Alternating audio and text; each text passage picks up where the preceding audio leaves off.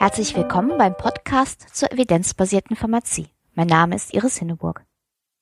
Wer bereits im letzten Jahr bei meinem Podcast dabei war, hat eine Menge zu den Methoden der evidenzbasierten Pharmazie erfahren. Wie lässt sich das aber konkret in der Apothekenpraxis umsetzen? Dieses Thema will ich in diesem Jahr in meinem Podcast angehen. Gleichzeitig ändert sich auch das Format. Künftig wird es drei Rubriken geben. In evidenzbasierter Pharmazie in der Praxis können Sie unter anderem Interviews mit Apothekerinnen und Apothekern hören, die Aspekte der evidenzbasierten Pharmazie bereits in ihrer Berufspraxis umsetzen oder Ideen dafür entwickelt haben.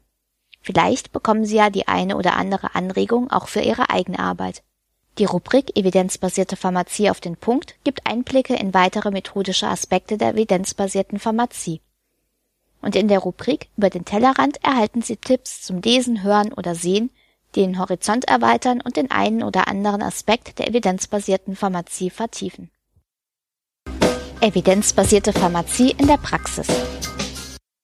Am Telefon habe ich heute Astrid Zahn. Sie ist Apothekerin und sie hat in ihrer Doktorarbeit ein neuartiges, evidenzbasiertes Bewertungssystem für Arzneistoffe aus dem Bereich der Selbstmedikation entwickelt. Da drängt sich vielleicht dem Hörer als erste Frage auf, warum brauchen wir denn eigentlich noch ein neues Bewertungssystem für Wirkstoffe? Wer zum Beispiel die PZ liest, kennt ja auch diese Bewertungskriterien. Also ist es jetzt eine Sprunginnovation oder eine Schrittinnovation oder es gibt ja noch so andere ähm, Sachen, die zum Beispiel im Arzneimittelverordnungsreport angewendet werden, A bis D, glaube ich.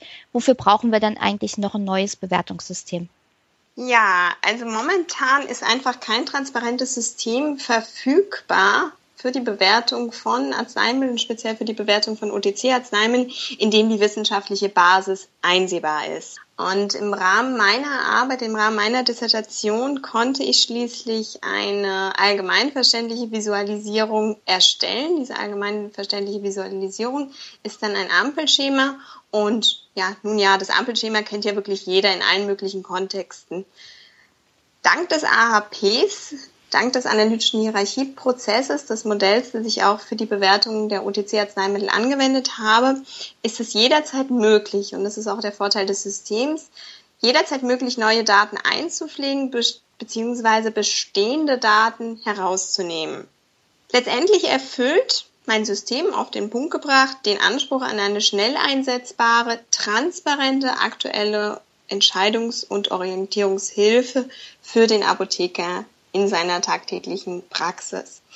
Aber, und es ist ganz wichtig, hier auch zu betonen, mein System erfüllt praktisch nur eine Säule der evidenzbasierten Pharmazie. Die evidenzbasierte Pharmazie besteht ja aus drei Säulen. Das ist einmal die Säule der pharmazeutischen, der therapeutischen Erfahrung des Apothekers, dann die Säule der Wünsche, der Bedürfnisse des Patienten, aber auch die Säule der Evidenz, die Säule der externen Evidenz. Und wie schon erwähnt, mein System erfüllt nur diese eine Säule, nur diese Säule der externen Evidenz. Und der Apotheker muss dann in seiner tagtäglichen Therapieempfehlung weiterhin die pharmazeutische Erfahrung, seine pharmazeutische Erfahrung sowie die individuellen Wünsche und Bedürfnisse des Patienten einbeziehen. Das heißt, du hast also jetzt gerade gesagt, dieses äh, Modell, was du entwickelt hast, das äh, nützt die Methodik des analytischen Hierarchieprozesses. Da gehen also quasi mhm kommen Studien rein und es kommt genau. ein Ampelschema raus, wenn man es mal ganz platt sagen will. Und was passiert dann eigentlich in der Mitte? Also wie kommt man von den einzelnen Studien, die man da identifiziert hat und in dieses System ähm, reinfüllt, wie kommt da dieses Ampelschema raus? Was passiert zwischendrin? Ja, das hast du schon ganz richtig gesagt. Und zwar, ich verwende oder ich verwendete im Rahmen der Arbeit den analytischen Hierarchieprozess. Das ist, ja, etwas kompliziert ausgedrückt, ein, ein, ein System aus der Entscheidungstheorie. Und dieser analytische Hierarchieprozess unterstützt mich bei der Erstellung eines Bewertungssystems für OTC-Arzneimittel, denn diese Thematik stellt wirklich ein ausgesprochen komplexes Entscheidungsproblem dar. Und hier ist es so, dass die OTC-Arzneimittel zum einen bezüglich der Evidenzlage zur Wirksamkeit sowie hinsichtlich des Auftretens von unerwünschten Arzneimittelwirkungen im Folgenden als UAW abgekürzt untersucht werden. Das heißt also, du, du guckst dir sowohl an, wie gut ist die Wirksamkeit von diesen Mitteln belegt, als auch wie schwerwiegend oder wie häufig sind bestimmte Nebenwirkungen. Genau, genau. Mhm. Das hast du richtig formuliert. Und um das wie es in der Sprache des AAP heißt, um das Kriterium Wirksamkeit zu untersuchen, führte ich eine systematische Literaturrecherche gemäß vorab definierter In- und Exklusionskriterien durch. Also praktisch, wie es auch die Cochrane Collaboration bei der Erstellung von systematischen Übersichtsarbeiten macht. Und um jetzt die Wirksamkeit zu untersuchen, schloss ich aber nicht nur die randomisierten, kontrollierten Studien, also die RCTs, nah ein, die ja den Goldstandard zum Nachweis einer Wirksamkeit darstellen, sondern ich schloss neben den RCTs auch noch die Anwendungsbeobachtungen zum Beispiel ein. Denn meiner Meinung nach sind Anwendungsbeobachtungen ein valides Instrument der Arzneimittelforschung, um die Ergebnisse der klinischen Prüfung, der klinischen Studien unter anderem bezüglich Sicherheit, Lebensqualität, Patientenzufriedenheit und auch bedingt zur Wirksamkeit unter Alltagsbedingungen sinnvoll zu ergänzen. Und die letztendlich eingeschlossenen klinischen Studien oder die Ergebnisse der eingeschlossenen klinischen Studien übertrug ich dann in einer adäquaten Weise auf die AHP-Struktur. Und was hast du zum Thema UAW, also Nebenwirkungen, an Informationen eingeschlossen? Die unerwünschten Arzneimittelwirkung, die UAWs, untersuchte ich über Auswertung der Fachinformationen der untersuchten OTC-Arzneimittel in der jeweils aktuellen Überarbeitung. Also ich meine, es gibt ja unzählige Generika in der Regel zu mhm. den OTC-Arzneimitteln und da pickte ich mir dann wirklich die Fachinformation raus, die den aktuellsten Stand aufwies. Die entsprechende Fachinformation habe ich dann ausgewertet, habe dort dann die in den Fachinformationen gelisteten Nebenwirkungen entsprechend ihres Charakters, entsprechend ihres Schweregrades in mild, moderat, ernst und lebensbedrohlich bis tödlich eingeteilt, entsprechend ausgewertet und die Ergebnisse dann, genau wie bei dem Kriterien Wirksamkeit, in die AHP-Struktur eingepflegt. Und ja, AHP ist schon ein recht kompliziertes mathematisches Modell und über diverse mathematische Schritte resultierten dann nach Einpflegen der Ergebnisse der klinischen Studien beziehungsweise nach Einpflegen der Daten aus den Fachinformationen resultierten dann über diverse mathematische Schritte Gesamtwerte für jedes OTC-Arzneimittel und entsprechend dieser erhaltenen Gesamtwerte konnten dann die OTC-Arzneimittel in die Kategorien des Ampelschemas eingeteilt werden, also in die Kategorie grün, gelb und rot. Das heißt also, grün bedeutet vollkommen wirksam und unbedenklich und Rot genau. bedeutet sozusagen genau. auf keinen Fall. Genau, genau, genau. Gut. Richtig. Du hast das ja ganz, also nicht nur theoretisch entwickelt, sondern auch mal ausprobiert, wie das eigentlich bei der Indikation Erkältungshusten funktionieren kann. Das ist ja in der Apotheke immer eine ganz häufige Indikation, gerade ja so in den Herbst- und Wintermonaten. Mhm. Und ähm, du hast ja dann ähm, ein Ampelschema gemacht. Da ist eben getrennt aufgeführt produktiver Husten und trockener Husten und jeweils auch Wirksamkeit und unerwünschte Arzneimittelwirkungen. Mhm. Und ähm, welchen Vorteil hat es denn eigentlich, dass es so getrennt aufgeführt wird? Also vor allen Dingen eben Wirksamkeit und unerwünschte Arzneimittelwirkungen. Mhm. Das hat meiner Meinung nach ganz klar den Vorteil, dass der Apotheker, wenn er denn dieses Ampelschema anwenden möchte, wirklich gezielt schauen kann, was ihm wichtiger ist bei seiner Therapieempfehlung bei der Auswahl des geeigneten OTC-Arzneimittels. Also ob ihm die Wirksamkeit des Präparates wichtiger ist oder die unerwünschte Arzneimittelwirkung. Oder natürlich der Apotheker kann es im Gespräch mit dem Kunden entsprechend eruieren und dann gemäß dem Wunsch des Patienten die entsprechende Therapieempfehlung aussprechen. Also wenn der Patient, Herr Müller, dann sagt, ja, ist die Wirksamkeit des Präparates wichtiger, dann kann der Apotheker schauen, wie schneidet das Medikament bezüglich der Wirksamkeit ab? Wenn der Kunde jedoch sagt, nein, ihm sind Nebenwirkungen oder das Nicht-Auftreten von Nebenwirkungen wichtiger, dann kann der Apotheker schauen, wo schneidet mhm. jetzt das Präparat bei den Nebenwirkungen besser ab? Ja, ja. Und spricht dann entsprechend die Therapieempfehlung aus. Und du hast ja jetzt ganz viele Studien und sonstige ähm, evidenzbasierte Dokumente gewälzt. Und wenn du es mal kurz zusammenfassen würdest, wie ist es denn eigentlich um die Evidenz im Hinblick auf die Wirksamkeit bei den Hustenmitteln bestellt? Ja, ich habe lange recherchiert, ich habe detailliert recherchiert und leider ist die Evidenzlage zur Wirksamkeit nicht allzu erfreulich. Und auf den Punkt gebracht schneidet dann das OTC-Arzneimittel Umcaloabo am besten ab. Also bei den OTC-Arzneimitteln, die ich untersucht hatte. Ich habe mich wirklich bei meiner Recherche nur auf Monopräparate untersucht. Und da schneidet, wie erwähnt, das OTC-Arzneimittel Umcaloabo am besten ab. Denn hier konnten vor allem auch für die Applikationsform Tropfen einige Studien bezüglich der Zielindikation akute Bronchitis eingeschlossen werden. Und wie sah das bei den anderen aus? Bei den anderen, ja, wie gesagt, nicht allzu erfreulich, zum Beispiel mhm. zur Wirksamkeit von Ambroxol, Acetylcystein und Promhexin, das ja chemisch-synthetische mhm. Hustentherapeutika sind, die bei einem produktiven Erkältungshusten eingesetzt werden sah die Studienlage nicht allzu erfreulich aus. Hier lagen vor allem Studien vor zur Zielindikation COPD, chronische Bronchitis, aber nicht für den akuten Erkältungshusten. Und leider gibt es in der wissenschaftlichen Literatur wirklich absolut keine Belege, die zeigen, dass die Ergebnisse dieser Studien, also der Studien mit der Zielindikation chronische Atemwegserkrankung, auf den akuten Bereich übertragen werden können.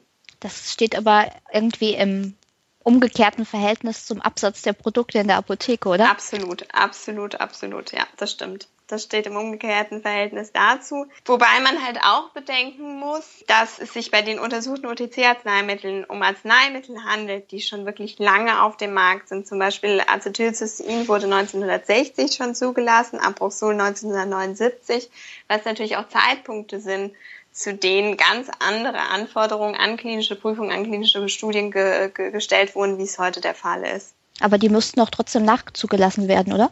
Die wurden nachzugelassen, ja, das stimmt. Ähm, nur dann halt eben entsprechend für die chronischen Atemwegserkrankungen. Okay, gut zu wissen. Gut zu wissen, ja, das stimmt. Und wenn man jetzt in der Apotheke beraten würde, mhm. was kann man jetzt aus deinem Ampelschema dann ableiten? Mhm. Man kann daraus ableiten, dass oder wie die Wirksamkeit entsprechend, wie die Wirksamkeit zu den Präparaten aussieht, wie die unerwünschte Arzneimittelwirkung bezüglich der Präparate aussieht. Und dann kann man aber, wie gesagt, nur diese, oder es wird durch das System nur die eine Säule der evidenzbasierten mhm. Pharmazie erfüllt. Die weiteren Säulen, also sprich die therapeutische Erfahrung, die pharmazeutische Erfahrung, aber natürlich auch die individuellen Wünsche und Bedürfnisse des Patienten, muss der Apotheker nach wie vor beachten. Das heißt aber, also, wenn der Patient beispielsweise sagt, mir hat das aber immer gut geholfen genau. und es treten keine schwerwiegenden genau. Nebenwirkungen auf, braucht man kein schlechtes Gewissen haben, wenn man dem Patienten das trotzdem gibt. Nein, absolut nicht. Also wie gesagt, das ist die evidenzbasierte Pharmazie, nämlich dass wirklich alle drei Säulen beachtet werden und wenn dann unsere Frau Müller kommt und sagt, ja, es hilft aber schon seit 50 Jahren, ja, dann soll es die Frau Müller halt weiternehmen. Also das absolut nicht. Mhm. Jetzt reiht sich deine Arbeit ja in eine ganz interessante Diskussion ein, die gerade in der Apothekerschaft geführt wird. Beim letzten Apothekertag wurde ja auch ein Antrag beschlossen oder angenommen, mhm. dass sozusagen die Evidenz zu den OTC-Mitteln aufgearbeitet werden soll. Und du mhm. hast ja mit deiner Arbeit auch gezeigt, wie das eben exemplarisch an der einen Indikation gehen könnte. Mhm. Wenn man sich so die Details von deiner Arbeit anguckt, denkt man ja immer, ja, das ist ja alles mathematisch sehr komplex und gut, dass es jemand für mich macht. Mhm. Ist also sozusagen, also oder negativ formuliert könnte man auch ja auch sagen, es ist irgendwie so eine Art Blackbox vielleicht auch, wo man mhm. eigentlich im Detail jetzt nicht mehr ganz genau nachvollziehen kann, wie man eigentlich von der Evidenz zur Empfehlung oder zur Bewertung kommt. Mhm. Und kritische Geister könnten ja jetzt fragen, der eigentliche Sinn von der evidenzbasierten Pharmazie ist ja eigentlich, dass man wieder sich traut, selbst zu denken. Und mhm. ähm, wenn man jetzt so eine fertige Aufbereitung hat, kann es ja auch passieren, dass man eben nicht selbst denkt, sondern sich eben wieder auf was anderes verlässt, also auf eine Bewertung von anderen. Das heißt jetzt eben nicht Expertenmeinung, sondern ähm, evidenzbasiert, aber selbst gedacht hat man ja trotzdem wieder nicht. Und wenn man eben jetzt provokativ fragen würde, was denkst du dazu, befördert oder behindert eben so eine fertige Aufbereitung eigentlich eine evidenzbasierte Pharmazie in dem geschilderten Sinne? Mhm. Das ist eine schöne und eine sinnvolle Frage. Nein, ich bin absolut der Meinung, dass es die evidenzbasierte Pharmazie fördert. Denn wenn es ein solches System, eine, ein solches valides, wissenschaftlich fundiertes System nicht gäbe, würde der Apotheker sehr wahrscheinlich erst gar nicht diese Säule der externen Evidenz beachten oder sich einzig auf ja, veraltete Tertiärliteratur oder auch Werbeaussagen der Pharmareferenten, Hochglanzbroschüren der Konzerne zurückgreifen. Und das wäre meiner Meinung nach fatal. Also wie gesagt, ich denke, es fördert die evidenzbasierte Pharmazie und zum anderen ist es auch einfach so, da muss man mal realistisch sein, dass der Apotheker leider in seinem stressigen, in seinem hektischen Apothekenalltag neben den ganzen Rabattverträgen und Krankenkassen und Arztgesprächen keine Zeit hat, eventuell auch kein Interesse oder gar nicht die Möglichkeit hat, sich selber so intensiv mit der externen Evidenz auseinanderzusetzen. Und außerdem ist es natürlich auch so, dass die Evidenzlage zu OTC-Arzneimitteln sich ja ständig wandelt. Es kommen neue Erkenntnisse dazu oder alte Erkenntnisse werden revidiert und natürlich auch diese Fülle der interessengeleiteten Informationen. Und hier ist es so, dass der Offizienapotheker meiner Meinung nach das ganze, diese ganze Evidenzlage zu den OTC-Arzneimitteln kaum eigenständig recherchieren und aufarbeiten kann. Und daher, wie schon erwähnt, es bedarf praxistauglichen Hilfestellung, die dem pharmazeutischen Personal es dann ermöglichen, sich schnell, sich unabhängig und valide zu informieren über den entsprechenden Nutzen, über die entsprechende Wirksamkeit oder auch über die entsprechende Nebenwirkung, unerwünschte Arzneimittelwirkung zu den entsprechenden OTC-Arzneimitteln. Ja, dann sind wir gespannt, wie sich dein System weiterentwickelt und was andere vielleicht dann noch weiter mitmachen. Ja, vielen Dank für das Interview. Ja, danke dir auch. Tschüss. Tschüss. Astrid Zahn hat die Methodik und die Ergebnisse ihrer Arbeit in zwei Artikeln in der Pharmazeutischen Zeitung dargestellt. Die Links finden Sie in den Show Notes. Und wer sich die komplette Dissertation anschauen will, wird dort auch fündig. Evidenzbasierte Pharmazie auf den Punkt.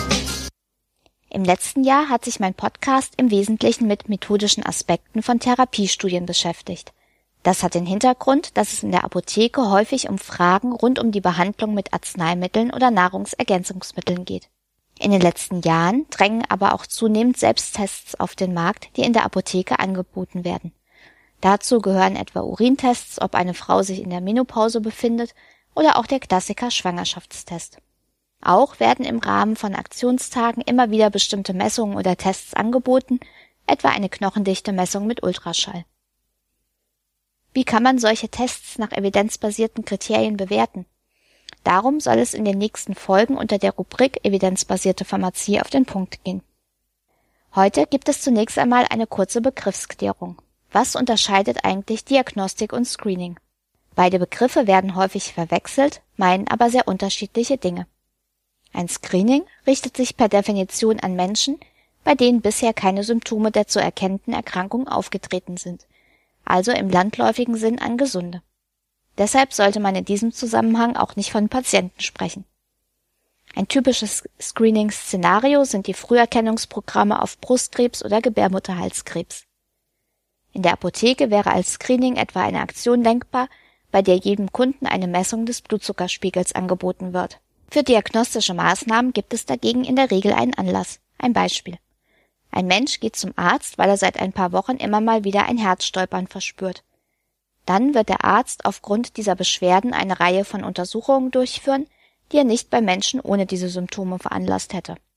Oder bei dem Beispiel mit dem Schwangerschaftstest, eine Frau stellt fest, dass sich ihre Regelblutung seit einigen Tagen oder vielleicht auch Wochen verspätet hat und deshalb führt sie einen Schwangerschaftstest durch. Soll man in der Apotheke einem Kunden einen bestimmten Selbsttest empfehlen oder ihm dazu raten, an einem angebotenen Screening teilzunehmen? Die Antwort auf diese Frage hängt von vielen Faktoren ab und muss nach den Kriterien der evidenzbasierten Medizin auf mehreren Ebenen beantwortet werden. Die erste Ebene bezieht sich darauf, ob der Test überhaupt analytisch valide ist, also etwa den nachzuweisenden Stoff mit ausreichender Präzision und Richtigkeit nachweist und das Ganze auch wiederholbar und reproduzierbar ist. Solche Untersuchungen werden im Rahmen der sogenannten Konformitätsprüfung durchgeführt. Diese Prüfung ist die Voraussetzung für ein CE-Kennzeichen und damit für den Vertrieb des In-vitro-Diagnostikums. Die nächste Ebene bezieht sich darauf, ob der Test auch über eine ausreichende diagnostische Richtigkeit verfügt. Dazu gehört also die Frage, ob der Test Erkrankte als solche erkennt und nicht Kranke als gesund markiert. Diese diagnostische Richtigkeit wird mit den Parametern Sensitivität und Spezifität beschrieben. Das allein reicht aber nicht aus. Deshalb muss auch geklärt werden, ob der Test im Vergleich zu den bereits vorher bekannten Fakten noch weitere Erkenntnisse hinzufügt und also Auswirkungen auf die Diagnose hat. Wenig sinnvoll wäre nach diesem Kriterium also beispielsweise ein Schwangerschaftstest aus dem Urin zum Nachweis einer Schwangerschaft, wenn der Gynäkologe bereits im Ultraschall das schlagende Herz des Babys gesehen hat. Außerdem ist auch die therapeutische Ebene wichtig.